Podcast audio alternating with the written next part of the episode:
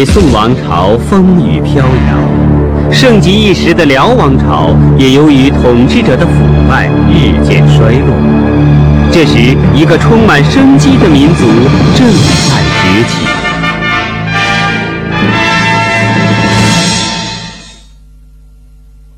在黑龙江、松花江和长白山一带，生长着满族的祖先女真人。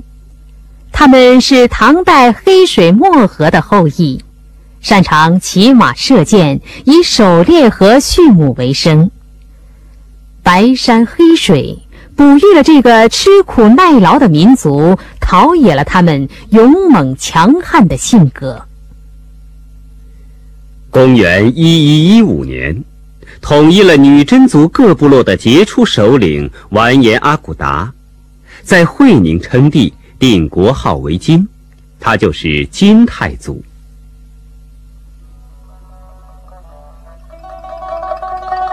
这机敏凶猛的猎鹰海东青，是女真人的伙伴，也是女真人的象征。以前，女真人在辽朝的控制之下，受尽压迫和掠夺。完颜阿骨达胸怀大志，才智超群，暗暗积蓄力量。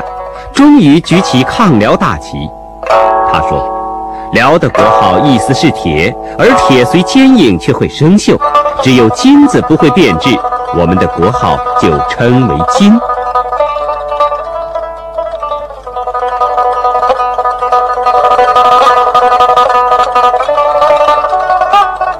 辽朝后期，皇帝荒淫奢侈，官吏贪污腐化。朝军队面对腐败的辽王朝，有如摧枯拉朽。公元一一二五年，辽朝皇帝成了金朝的阶下囚，一度十分强盛的辽王朝就这样灭亡了。同年冬天，金军挥师南下，向北宋大举进攻，腐朽的宋王朝防备空虚。一一二六年，惊慌失措的宋徽宗把皇位传给宋钦宗，改年号为靖康。宋钦宗同样畏敌如虎，为了取媚金军，他竟罢免了全力抗金的大臣李纲。这种丑恶行径激起了民愤，太学生陈东率数百人上书。并在皇宫前示威，击鼓高呼，得到数万军民的声援。钦宗被迫重新启用李纲，让他再次负责东京防务。可是，刚刚把金军击退，钦宗就又将李纲罢免，赶出朝廷。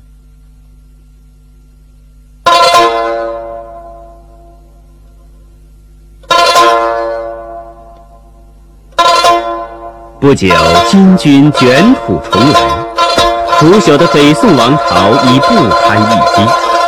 公元一一二七年，金军攻克东京，徽宗、钦宗束手就擒。金军将这两个昏庸的皇帝，连同皇子、公主和皇室贵族三千多人一起带回北方，并将北宋朝廷的大量财物搜刮一空。北宋就此灭亡，这就是历史上所说的靖康之变。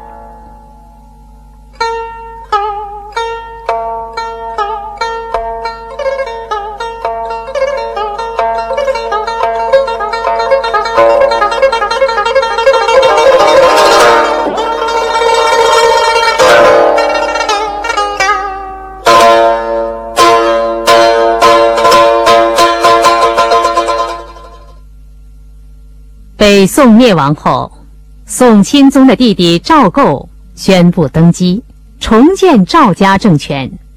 在金兵的追击下，一路逃窜，最后定都临安，也就是今天的杭州，历史上称为南宋。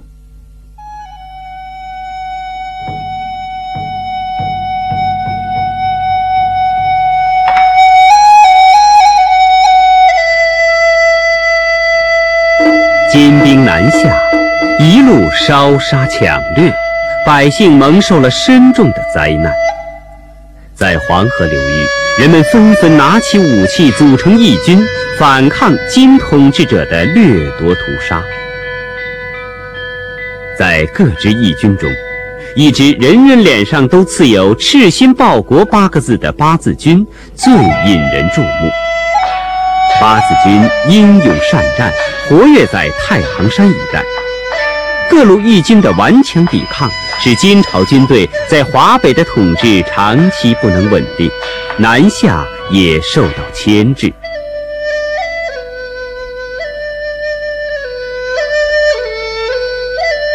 而南宋朝廷中以高宗赵构为首的一伙怯懦无耻，为了苟且偷安，只知向金统治者摇尾乞怜，使得义军卓有成效的斗争。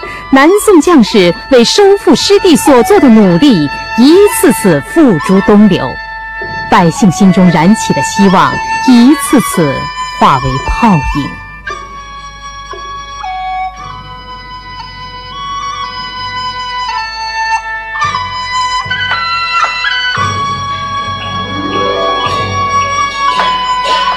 这是苏州沧浪亭，抗金名将韩世忠当年就曾住在这个宅院里。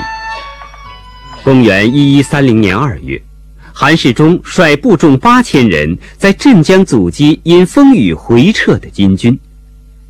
面对十万金军，韩世忠的夫人梁红玉也披挂上阵，擂鼓助威。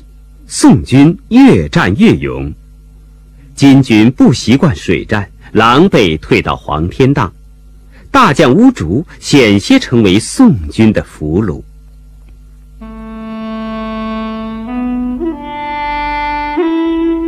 这样的庙宇在全国有许多处，这是一个英魂在人们心灵中的归宿。他就是岳飞，这位威震敌胆的英雄，多少年来一直受到人民的尊敬。岳飞是河南汤阴人，出身贫寒。抗金的战火使他迅速成长为一名杰出的将领。他统帅的岳家军作战勇敢，纪律严明。提起岳家军，百姓们无不表达出爱戴之情，而金兵则闻风丧胆。当时金兵中就流传着这样一句话：“撼山易，撼岳家军难。”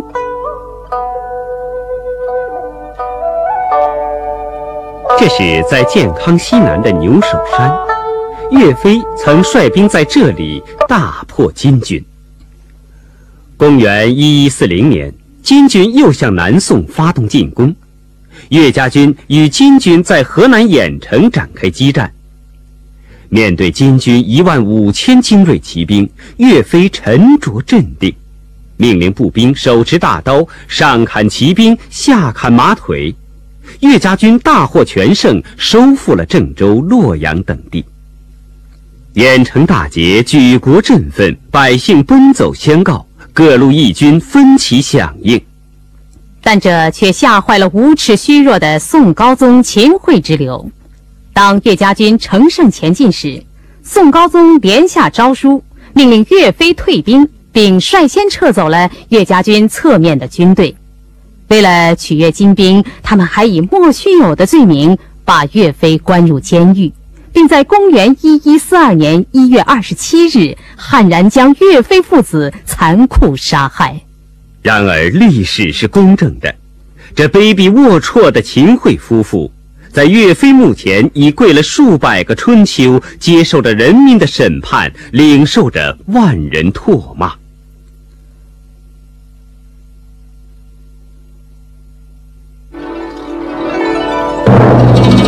岳飞的一生是一首悲壮的史诗，他生前死后都赢得人民深深的爱戴。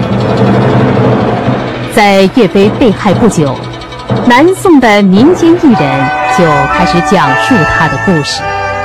数百年来，人们用评书、戏剧、小说等各种艺术形式，广泛传颂着他的事迹。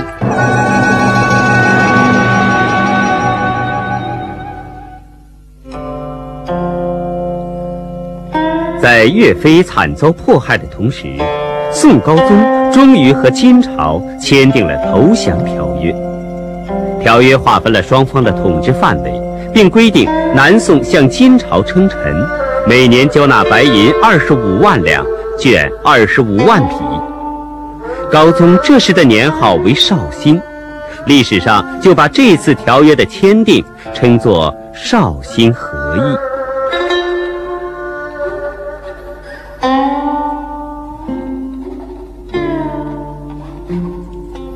死去元知万事空，但悲不见九州同。王师北定中原日，家祭无忘告乃翁。这是伟大的诗人陆游以诗歌的形式给儿子留下的遗嘱，表达了一个老人对收复失地的渴望。当时，多少人都怀着这样的热切希望啊！然而，南宋统治者给人们带来的只有遗憾、失望。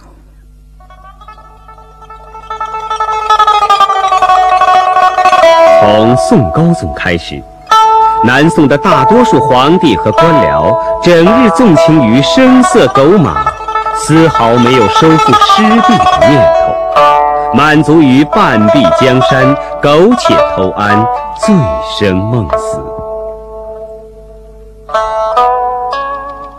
一位名叫林升的读书人，看到这种状况，痛心疾首，在失望悲愤之余，挥笔写下了一首发人深省的诗篇。诗中以委婉而尖锐的笔触，对南宋统治者偏安江左、沉溺于荒淫腐朽的生活进行了无情的讽刺和揭露。山外青山楼外楼。西湖歌舞几时休？暖风熏得游人醉，只把杭州当汴州。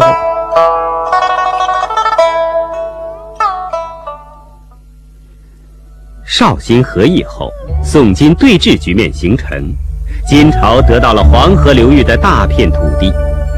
为了适应新的统治格局，金朝统治者强行把大量汉族人北迁到女真地区，又把许多女真人南迁到黄河流域。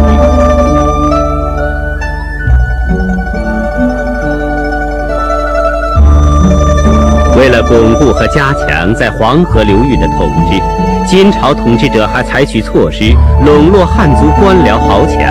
争取汉族文人，并在公元一一五三年把都城迁到燕京，改名为中都。北京城从此开始了作为封建王朝统治中心的历史。金中都在今天北京城西南部，在迁都两年前，金朝就开始了对原城的扩建。规划设计参考了北宋都城汴京的格局，中都中部前方为皇城，布置大体在今广安门以南。皇城西部，也就是莲花池附近，是一个叫做同乐园的皇家园林。中都城北部是商业区，金朝流行的纸币叫交钞，这是金朝印制纸币的铜版。是金中都商业繁荣的见证，反映了当时金代经济发展的状况。中都城生活着女真、汉族、蒙古、契丹、回鹘等各民族居民，是一个有近百万人口的大都市。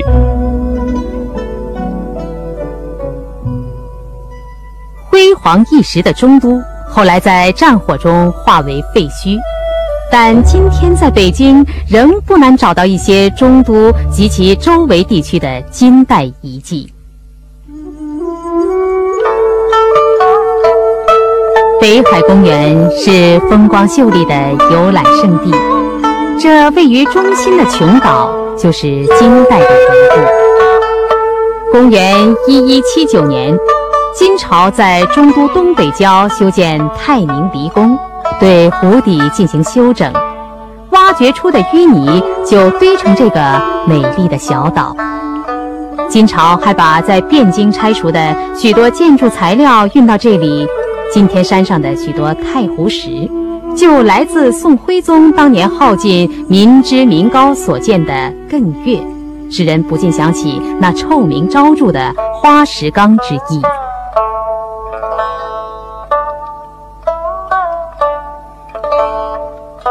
闻名中外的卢沟桥是金代建筑的杰出代表。意大利旅行家马可·波罗曾在桥旁感慨地说：“这是世界上独一无二的大石桥。”卢沟桥坐落在永定河上，当时叫卢沟河，水色黑浊，水流湍急，成为南北交通的障碍。金朝迁都到中都后。为了适应政治、经济、军事的需要，在公元一一八九年开始建造。卢沟桥为石砌连续圆拱桥，长二百六十五米，桥面宽八米。桥旁的石栏望柱上，四百八十五只小石狮，神态各异。八百多年来，一直注视着湍急的河水，观察着过往的车马行人。卢沟桥是中国古代建筑的杰作，历经数百年的风雨洪水、雷电战火，它风姿依然，不愧为世界桥梁建筑史上的奇迹。随着南宋的建立，中国经济中心从北方转移到南方，以都城临安为中心的南宋。城市经济十分繁荣，在这些城市中，商业、手工业都很发达，各种服务行业也有长足的进步。以雕版印刷为代表的手工业，如制瓷、纺织等行业，都得到了空前的发展。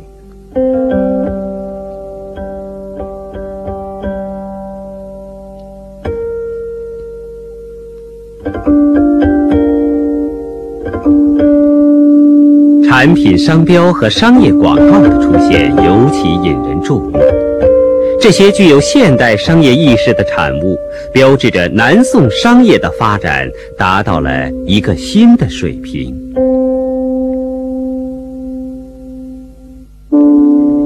在农村，南方各地已经普遍种植茶叶，一个茶叶产地的产量相当于北宋时全年的总产量。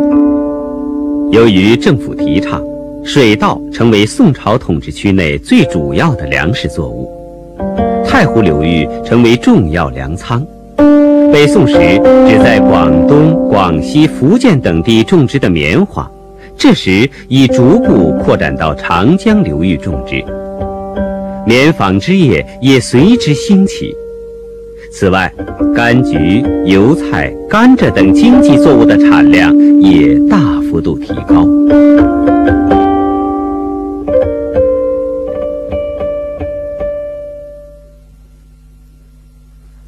指南针是中国古代的四大发明之一。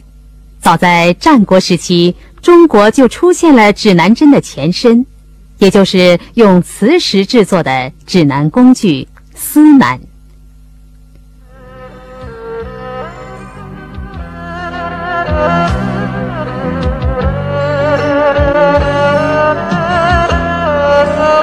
到了宋代，具有现代意义的指南针问世了。这种指南针用人工磁体制成，形式上与今天的指南针已没有大的区别。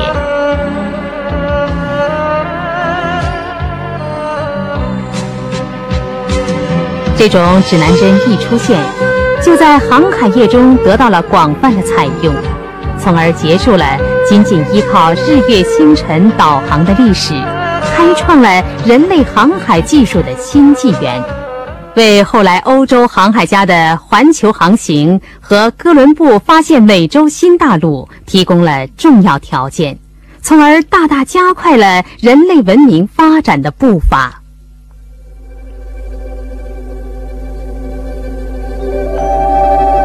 正如马克思所说，指南针打开了世界市场，并建立了殖民地，是资产阶级发展的必要的先决条件。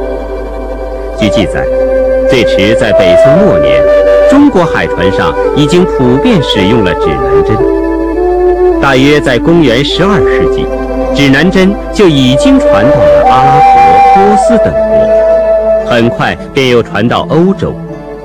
阿拉伯人亲切地称指南针为“水手之友”。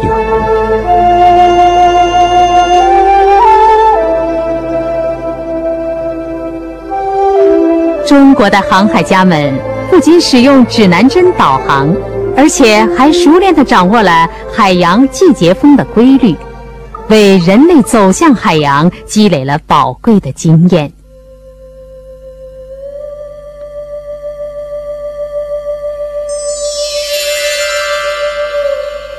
一九七四年，福建泉州出土了一艘海船，船体结构坚固，据考证。这是一条南宋时的远洋货船，船身残长二十四点二米，宽九点一五米，有十三个隔舱。根据文献记载和造船传统经验复原，船长应为三十四米，宽十一米，深四米，载重量二百吨以上，属于当时的中型海船。船上还发现铜钱、陶器等大量的遗物。其中以香料和药物最为丰富。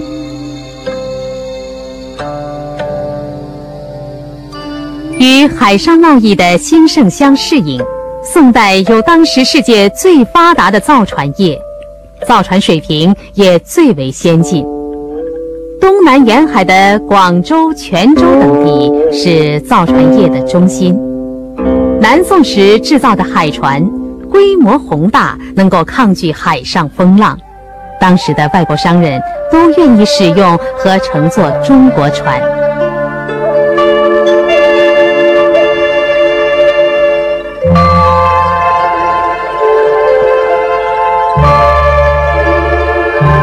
两宋时期，海外贸易十分发达。宋朝商船出海贸易，直接到达的国家有二十多个：东到朝鲜、日本，南至东南亚以及印度洋沿岸各国，西到阿拉伯半岛和非洲东海岸，到处都可以见到中国海船的踪迹。至今。在这些地区仍能发现宋代的铜钱、瓷器等遗物，这也正是当时海上贸易繁荣的见证。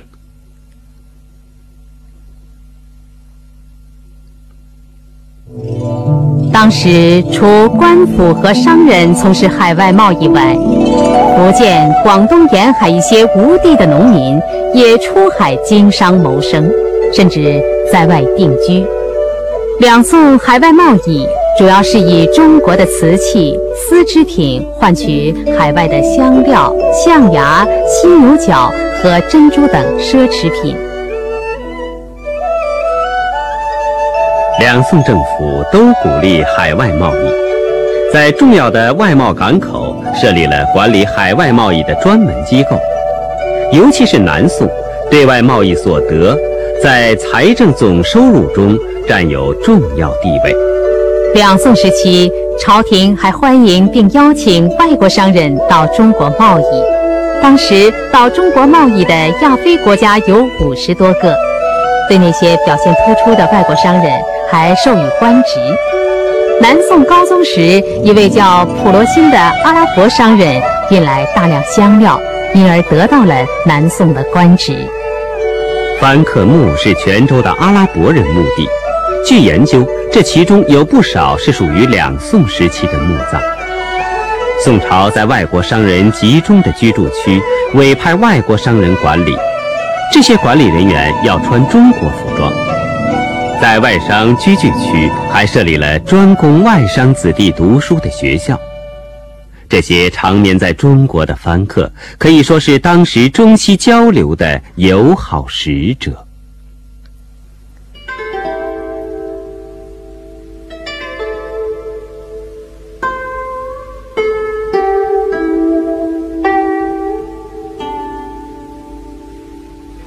宋金对峙。然而，在南宋与金朝分别统治着的中国南方和北方，社会经济却仍在顽强而生机勃勃地发展着。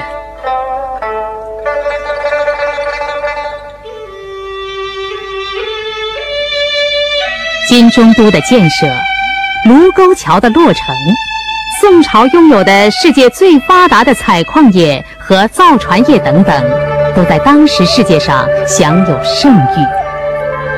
这种发展，就像宋朝航海以及海外贸易的发展是以指南针为先导的情况一样，都是以各个领域的科学技术的发展为先导的。